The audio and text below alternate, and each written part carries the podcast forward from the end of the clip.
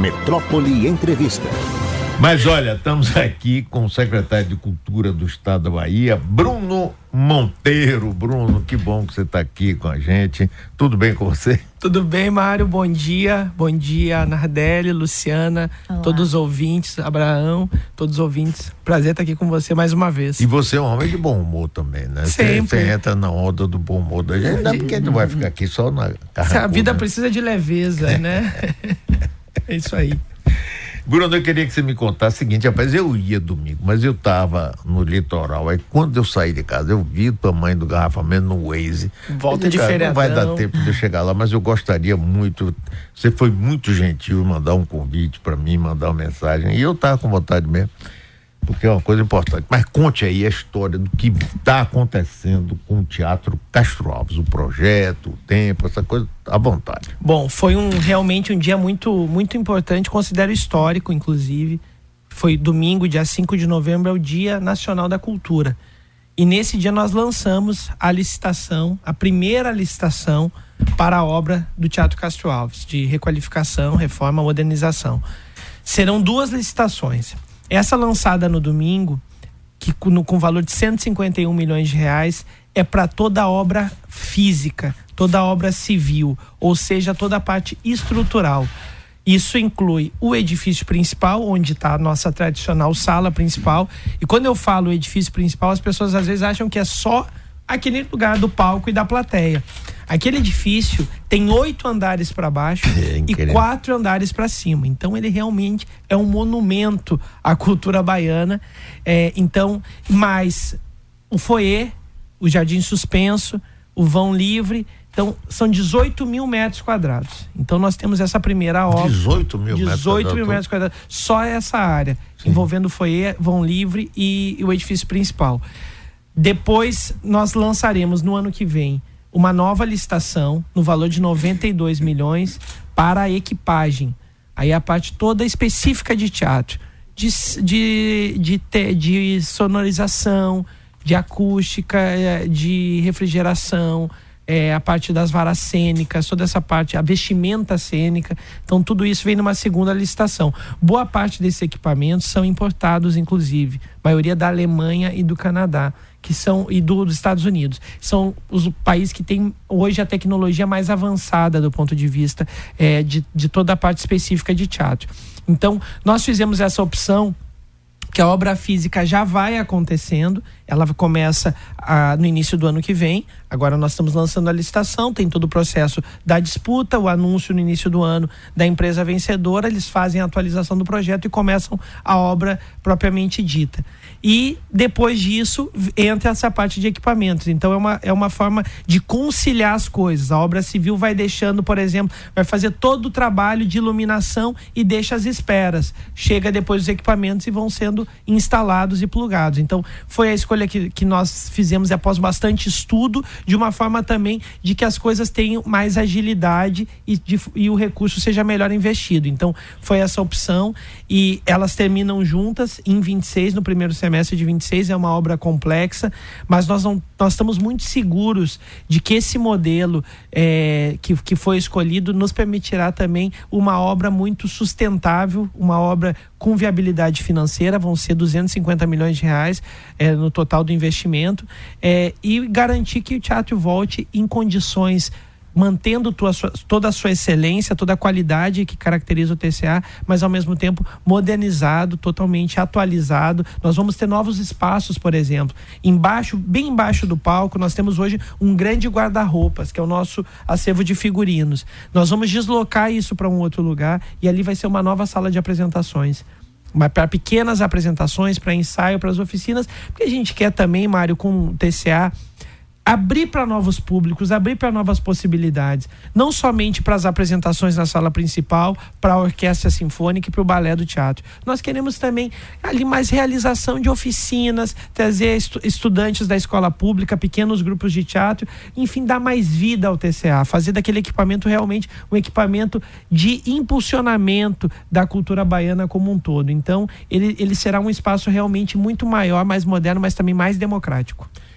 Com isso, vocês também vão ter, presumo eu, pergunto a você, é, os equipamentos mais modernos em termos de tecnologia, de som, de imagem, não é? Porque isso avançou muito. Com certeza, avança muito rápido. vocês vão ter que adaptar e trazer, e aí passará a ser uma coisa muito maior do que era até o ano passado, não é? Exatamente. Bruno? É, tem essa necessidade, porque inclusive o TCA, a última reforma aconteceu há 30 anos, em 1993 no primeiro governo de Paulo Souto. Imagina, de lá para cá, quanta coisa mudou e os equipamentos também precisam dessa reformulação. E como você está falando, eu vou dar um exemplo. O Cirque de Soleil não se apresentou em Salvador porque o TCA não tinha vara cênica, que são é aquela estrutura que levanta e baixa o cenário. Precisa para o Cirque de Soleil é, se apresentar varas cênicas com capacidade de meia tonelada. E as varas cênicas do TCA tem, comportam 250 quilos, ou seja, a metade. Então, essas, essas coisas precisam de atualização. Por isso que eu falei, nós buscamos, e o escritório que fez todo o projeto específico é um dos mais especializados no mundo. Venceu um concurso em 2010, quando o Wagner começou esse projeto de, de reforma de todo o complexo do TCA, e agora eles atualizaram esse projeto. É, o estudo é muito minucioso. Eu vou dar um exemplo para você. Entre o forro do, que, que nós vemos, aquele céu estrelado, e o telhado, há um grande espaço. Agora, esse estudo diz que nós vamos reduzir o espaço, o forro vai subir. Isso vai melhorar a condição acústica do, do, do, do teatro. Para isso, muda todo o sistema de refrigeração. Outra coisa, o carpete vai ser retirado como um todo. O piso do TCA, de toda a estrutura, é um piso de cedro valiosíssimo e que melhora o desempenho acústico. Isso não foi pensado, então nós vamos retirar todo o carpete, requalificar esse piso de madeira e usar o carpete só nos corredores, por exemplo. Quando alguém se levantar durante o espetáculo ou chegar um pouquinho mais tarde, para não atrapalhar com o ruído. Então, tudo isso está sendo pensado, são coisas realmente muito detalhadas, mas para garantir a qualidade. Um teatro como aquele, uma caixa como aquelas, precisa de uma condição acústica perfeita para se, se desenvolverem espetáculos com qualidade. E, infelizmente, isso já estava prejudicado passado. Já tinha artistas e produtores reclamando do vazamento. Às vezes ouviu o ônibus do Campo Grande, até o carro do cafezinho, às vezes vazava lá para dentro. Isso não pode acontecer num teatro dessa importância como, te, como é o TCA. Então tudo isso está sendo cuidado para que nós tenhamos realmente um teatro com toda a tecnologia, com toda, toda a qualidade, ao mesmo tempo mais moderno. É, nós estamos conversando aqui, você que está na rádio ouvindo a gente, com Bruno Monteiro, secretário de Cultura do Estado. Agora, Bruno, conte aqui pra gente esses nove andares, assim, o que é que tem nesses nove andares? Porque quando a gente vai lá, você vê, assim, entra lá, tá, não está sabendo o que é que tem ali por trás. Sabe, é? o governador Jerônimo Rodrigues, no domingo, antes do ato, fez, a, fez essa visita. E todo mundo que faz essa visita fica muito impressionado que não imagina o tamanho, a dimensão do TCA. Ele, ele não parava de me dizer: isso aqui é uma cidade, isso aqui é uma cidade. O que, que nós temos ali? Nós temos salas polivalentes, nós temos toda a nossa área administrativa, toda a gestão do teatro. 400 pessoas trabalham no Teatro Castro Alves, entre servidores, prestadores de serviços. É, nós temos ali oficina de figurino, nós temos oficina de cenário, nós temos vários depósitos, né, vários lugares que alojam é, tanto figurinos quanto cenografia, equipamentos. É, nós temos essa sala polivalente que eu, que eu já falei, que hoje é, armazena figurino, mas que vai ser usada como um novo espaço. Enfim, nós temos arquivos, acervos do teatro como um todo. Então é um espaço realmente muito valioso que não só guarda parte da história do teatro, como é um espaço para realização de oficinas, é, de pessoas que fazem teatro, que tem alguma, alguma apresentação tem muita gente que não sabe, mas o Teatro Castro Alves é um dos poucos no Brasil, se não o único, que toda a sua parte de oficina de costura, de oficina de figurino, não serve somente para o teatro, serve para a cadeia cultural como um todo. Se alguém vai fazer uma apresentação, vai gravar um filme e precisa utilizar a estrutura do Teatro Castro Alves, ela pode utilizar, pode ir lá, pode pegar um figurino emprestado, pode ir lá fazer uma reforma no figurino de cenário, isso é disponível. O Teatro Municipal do Rio tem isso, mas é só para O Teatro Municipal de São Paulo tem isso, mas é só para suas produções. O TCA não, o TCA serve a cadeia produtiva do Estado como um todo. Muita gente não sabe. E é isso quando a gente fala em democratizar o acesso, é também tornar isso mais acessível, que mais pessoas, que mais produtores, que mais artistas também tenham acesso a tudo o que acontece lá. Esse é o nosso objetivo. Agora, é engraçado, nós estamos conversando aqui com o nosso secretário de Cultura do Estado, que muito pouca gente conhece a história do Teatro Castro Alves.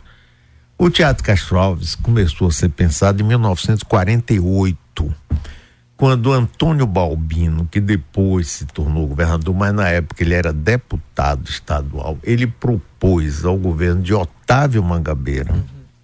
que se criasse o Teatro Castro Alves. Aí se começou a pensar. Diógenes Rebouças, grande arquiteto aqui da Bahia, começou a trabalhar nisso. E pegou um grande arquiteto, Bina Foniar, eu me lembro perfeitamente disso, que começou a trabalhar.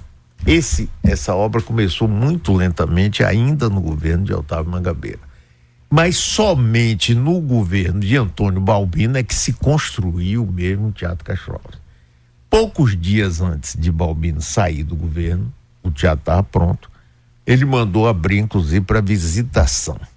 As pessoas começaram a visitar. Faltando poucos dias. Quatro dias.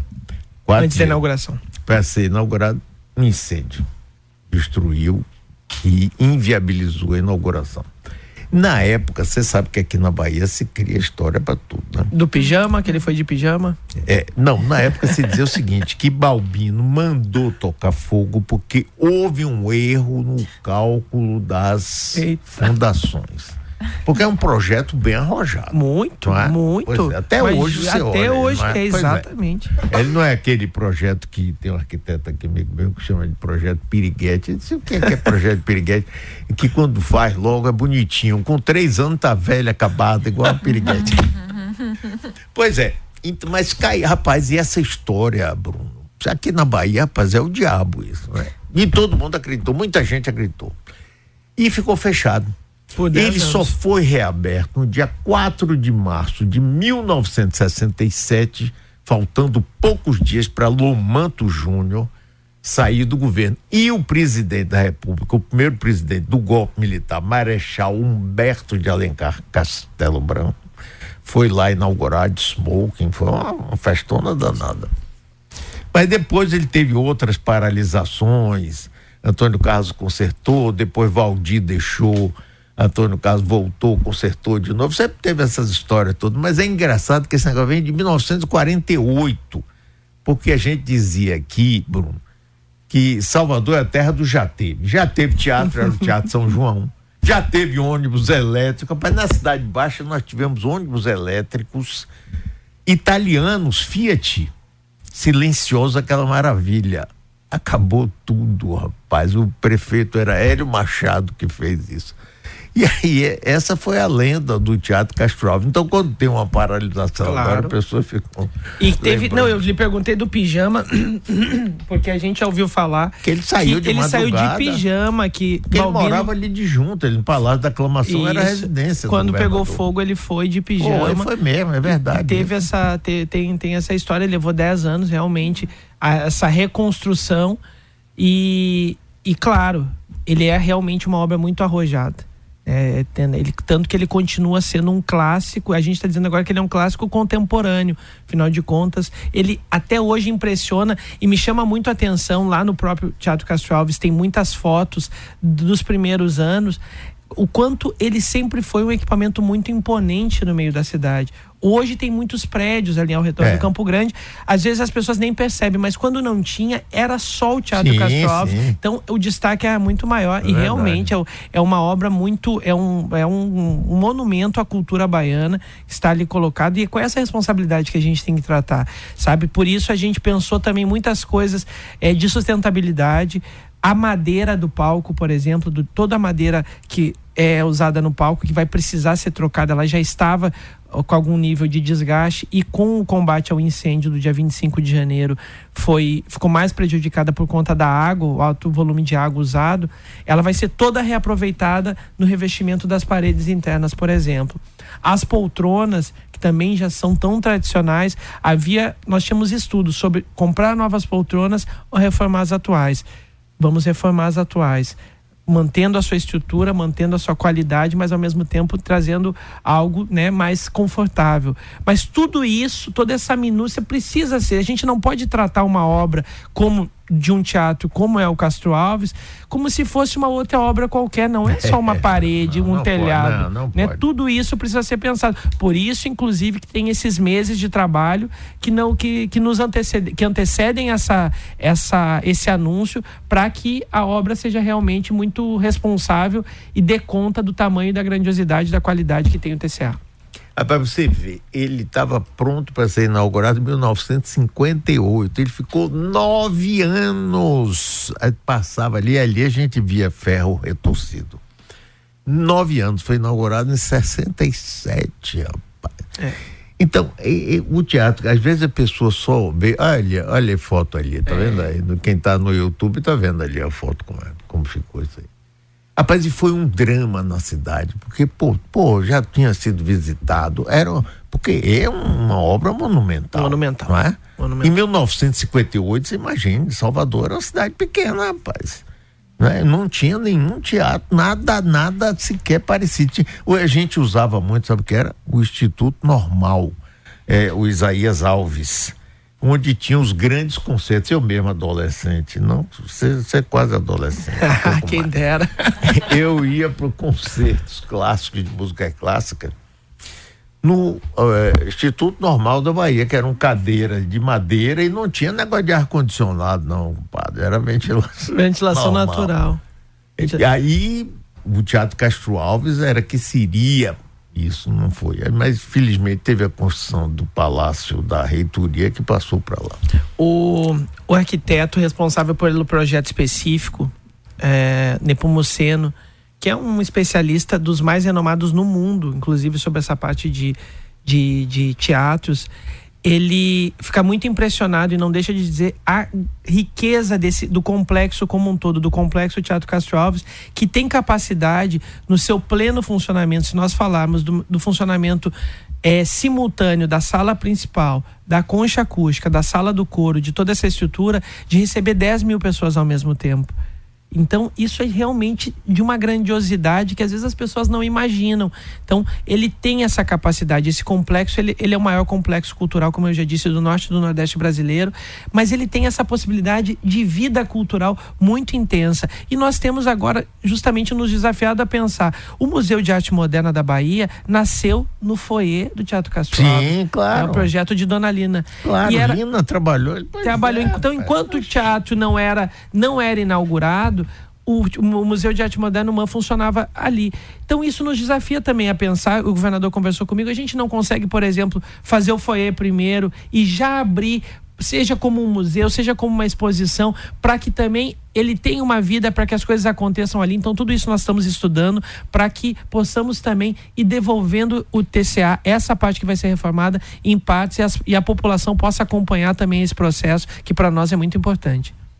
É boa ideia. E vocês, rapaz, eu acho que em algum tempo seria bom fazer uma, uma exposição da história. da história do teatro. TCA, essa é a ideia. Essa é a ideia. E também fazer uma obra, tanto visita, a possibilidade de visita à obra, quanto no domingo o governador nos encomendou um programa de parceria com as universidades, que os cursos de arquitetura, de engenharia, possam também acompanhar aquela como parte né, da, da É sua bom. formação. Afinal de contas, é, é uma obra histórica. É. Rapaz, uma boa sorte aí, viu? Esse projeto, fazer esse teatro faz parte da vida da gente demais. Quanta coisa passou ali. Eu fico muito impressionado, Mário, que todo mundo. Gilberto Gil mandou um vídeo essa semana, quando ele soube da reforma, ele estava na Europa. Mandou um vídeo para mim falando sobre a obra, até postei nas redes sociais.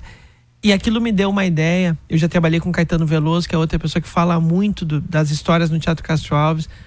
E a gente vê quanto tem um nível de afetividade das Mas pessoas. demais. Todo mundo tem uma história. Rapaz, Então, o show que eles deram antes de sair pro exílio, ali eu tava Ali, lá na lá. plateia. Ó, rapaz, é Exato. um momento histórico. Nós estamos rapaz, pensando em tava- produzir um material, inclusive, como se fosse um documentário. Ah, tá lá o vídeo de Gil, tá no YouTube agora. É, é, o, nós estamos pensando em produzir um material, um documentário também, sobre essas histórias, sobre o que, que cada um viveu no Teatro Castro Alves. Afinal de contas, isso faz parte da vida de todo mundo. Eu, por exemplo.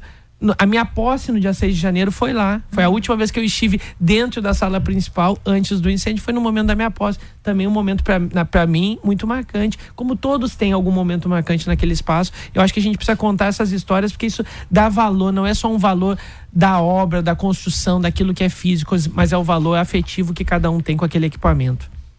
Muito bem, Bruno Monteiro. Boa sorte, muito obrigado. É um prazer ter você aqui, viu? Muito obrigado, Mário. Obrigado, Nadeli. Seu cabelo tá bonito. Ah, muito obrigado. Você, você de... fez uma observação tem... aqui, esses dias acharam que era para mim, não, ainda não, bem. Tem nada, de, você não precisa de luzes nenhuma. Seu cabelo é bonito, natureza. Muito obrigado, Luciana também, Abraão. Um prazer estar com vocês e a gente está trabalhando bastante para não só pelo TCA, mas pela democratização da cultura baiana.